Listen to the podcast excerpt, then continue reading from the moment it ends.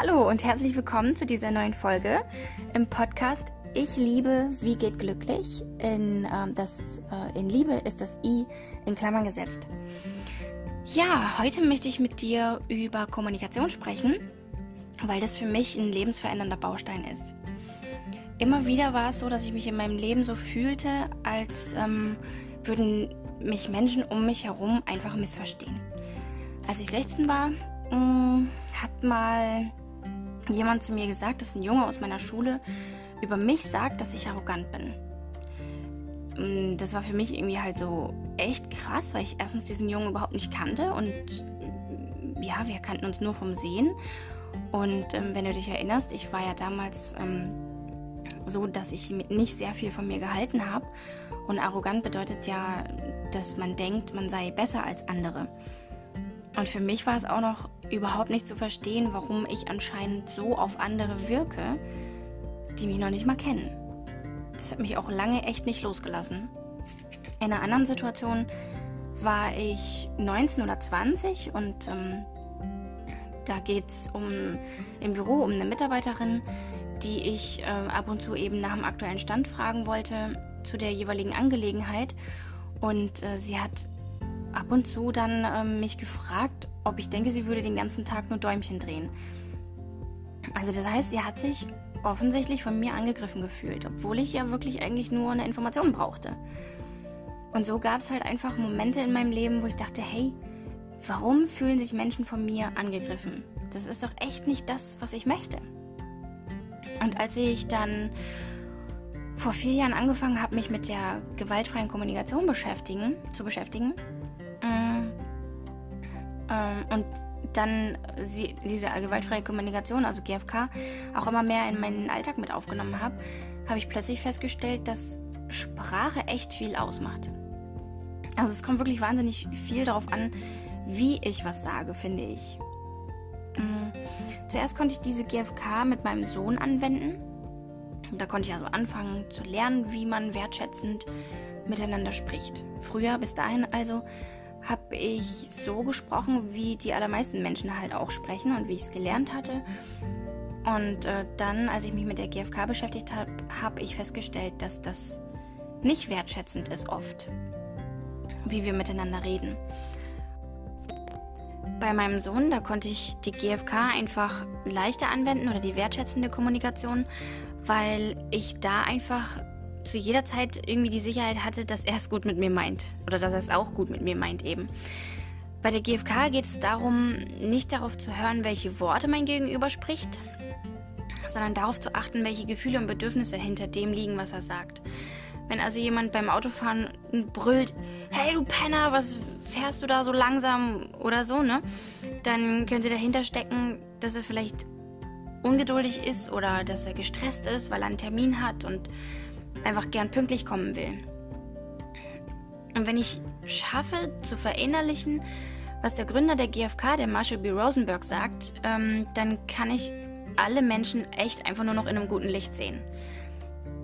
Und zwar sagt er, alles, was ein Mensch jemals tut, ist ein Versuch, Bedürfnisse zu erfüllen und jeder Mensch gibt zu jedem Zeitpunkt sein Bestmögliches, das ihm zur Verfügung steht. Also, und wenn ich mir vorstelle, echt, dass jeder Mensch ähm, alles, was er tut, nur tut, um seine Bedürfnisse zu erfüllen, dann, dann kann ich den doch überhaupt nicht mehr schlecht sehen. Ne? Dann kann ich doch nicht mehr denken, so, oh, was ist das für ein Penner, der erfüllt jetzt gerade nicht meine Bedürfnisse. Dafür ist er ja auch gar nicht zuständig. Ich bin ja selber dafür zuständig, dass ich meine Bedürfnisse erstmal erkenne, wahrnehme, die dann auch meinem Gegenüber mitteile und dann kann man gucken, dass man eben eine gemeinsame Lösung findet. Aber dazu später nochmal mehr. Ähm, ja, also mit meinem Sohn war es wie gesagt am einfachsten für mich oder am leichtesten, diese Sprache anzuwenden. Mit meinem Partner, da habe ich echt gedacht, dass ich das niemals könnte, das umzusetzen. Ähm, jetzt ist es hilfreich zu wissen, dass ähm, einem Menschen sozusagen der denkende Hirnteil wegklappt, wenn wir in Stress oder Not geraten. Ja, weil dann der Autopilot unseres alten Reptilienhirns startet. Das heißt, ähm, wenn also der Säbelzahntiger damals vor 50.000 Jahren oder auch mehr ähm, vor uns stand, hätten wir nicht ewig darüber nachdenken können, wie wir jetzt am besten vorgehen. Ähm, deswegen gibt es diesen Autopiloten, der uns eben drei Wege sofort ermöglicht. Also einmal, ähm, unser Körper schüttet Adrenalin aus, dass wir weglaufen können. Oder zweitens, dass wir angreifen können. Oder drittens eben die dritte Möglichkeit, die unser Autopilot dann ähm, zur Verfügung stellt, ist, wir stellen uns tot. Und diese drei Möglichkeiten gibt es. Weglaufen, wir greifen an oder wir stellen uns tot. Ähm, dieser Autopilot mit diesen drei Möglichkeiten, der ist heute noch in unserem Gehirn. Und ähm, der schaltet sich auch an, wenn wir zum Beispiel von unserem Partner Vorwürfe hören oder wenn das Kind nicht macht, was wir wollen oder wenn wir, wenn eben ein Auto vor uns langsam fährt, wenn wir es eilig haben. Und diese Situationen, die sind echt ja alle keine Säbelzahntiger lebensbedrohlichen Situationen mehr. Und trotzdem glaubt eben unser Hirn, trotzdem glaubt unser Hirn, dass es lebensbedrohlich ist, dass der da in echt jetzt, der Säbelzahntiger in echt jetzt vor uns steht. Ähm, bei mir ist es so, dass der Autopilot oft eher den Weg totstellen ähm, wählt. Und wenn ich dann also mit meinem Partner in einem Konflikt bin, dann war das so, dass, oder war, dann war das so, dass mein Autopilot gestartet hat und ich eben nicht mehr mein denkendes, weggeklapptes Hirn verwenden konnte, um jetzt die GFK anzuwenden. Und deswegen ähm, war das für mich einfach ein echt langer Prozess. Und ist es auch heute noch, weil ich manchmal immer noch nicht die Gefühle und Bedürfnisse hinter dem hören kann, was er sagt, weil ich dann im Autopiloten bin und selbst erst von ihm eigentlich oder selbst erst von ihm Verständnis bräuchte. Auf jeden Fall hat sich die Qualität unserer Beziehung so wahnsinnig verändert, ne? wenn ich ihn auch oder eben erst recht in Konflikten mit Liebe sehen kann. Ey Leute, echt, wie schön ist es, wenn man nicht darum kämpfen muss, wer recht hat, sondern wenn man sehen kann, dass jeder Mensch Bedürfnisse hat, der, die er sich zu jeder Zeit versucht zu erfüllen. Also stoßen in Konflikten einfach zwei oder mehr unterschiedliche Bedürfnisse aufeinander. Und wenn beide sich gegenseitig sehen können mit ihren unterschiedlichen Bedürfnissen, weil sie halt darüber sprechen, was sie gerade brauchen, jetzt in dem Moment, ähm, dann können beide auch gemeinsam eine Lösung finden, wie beide Bedürfnisse erfüllt werden können. Manchmal geht es halt dann nicht zur gleichen Zeit, aber dann eben nacheinander. Also wenn mein Partner zum Beispiel einen gemütlichen Abend auf der Couch möchte, und ich draußen spazieren will, dann ähm, könnten wir überlegen, ob wir vielleicht eben erst spazieren und dann auf der Couch gemütlich zusammensitzen oder dass ich spazieren gehe, während er gemütlichen Film allein sieht oder sonst halt irgendwas. Ne? Es finden sich echt immer Lösungen. Das ist richtig krass.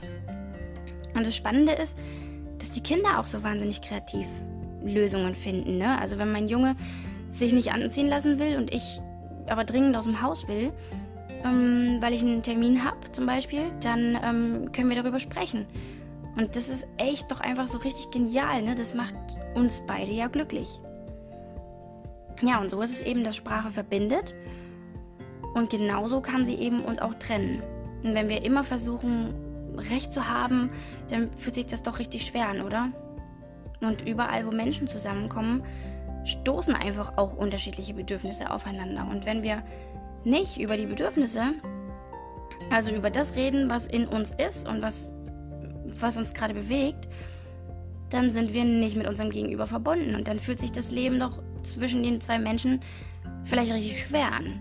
Oder innerhalb der Familie kommt eine Schwere auf oder ja, ähm, eine ganze Nation spaltet sich im schlimmsten Fall in zwei Teile und ähm, dann halten die Menschen ja nicht mehr zusammen, ne? die sehen nicht mehr, dass wir alle Menschen sind, ne? Und ähm, die alle so wertvoll sind und die vermutlich durch eine Extremsituation gerade auf Autopilot geschaltet sind. Also dass einfach Konstruktivität gerade kaum möglich ist. Hey Freunde, lasst uns doch alle Verständnis füreinander haben, oder? Auch wenn wir nicht derselben Meinung sind. Oder vielleicht gerade dann.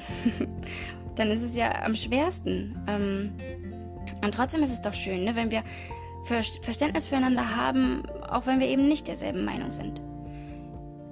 Vor allen Dingen, wenn wir daran denken, jeder Mensch tut, was er tut, um Bedürfnisse zu erfüllen. Lasst uns einfach mit viel Liebe auf unsere Mitmenschen schauen. Ja, das wäre so mein Wunsch, dass wir uns alle gegenseitig mit Liebe sehen und nicht mehr schauen, wer hat Recht, wer hat Unrecht und dieses ganze Trennen voneinander. Das, das muss einfach nicht sein, finde ich. Ich finde, das wäre doch schön zu sehen und zu erkennen, hey, du hast die und die Sorgen und deswegen handelst du so und so. Oder du erfüllst dir damit gerade dieses und jenes Bedürfnis. Ähm, ja, und deswegen finde ich es einfach total wertvoll, wenn wir mit Liebe auf unsere Mitmenschen schauen und ja, ja, das war doch eigentlich ein ganz gutes Schlusswort gerade, oder? Dann ähm, in diesem Sinne danke ich dir ganz herzlich wieder fürs Zuhören und sei glücklich, du hast es einfach verdient. Alles Gute, bis zum nächsten Mal. Ciao.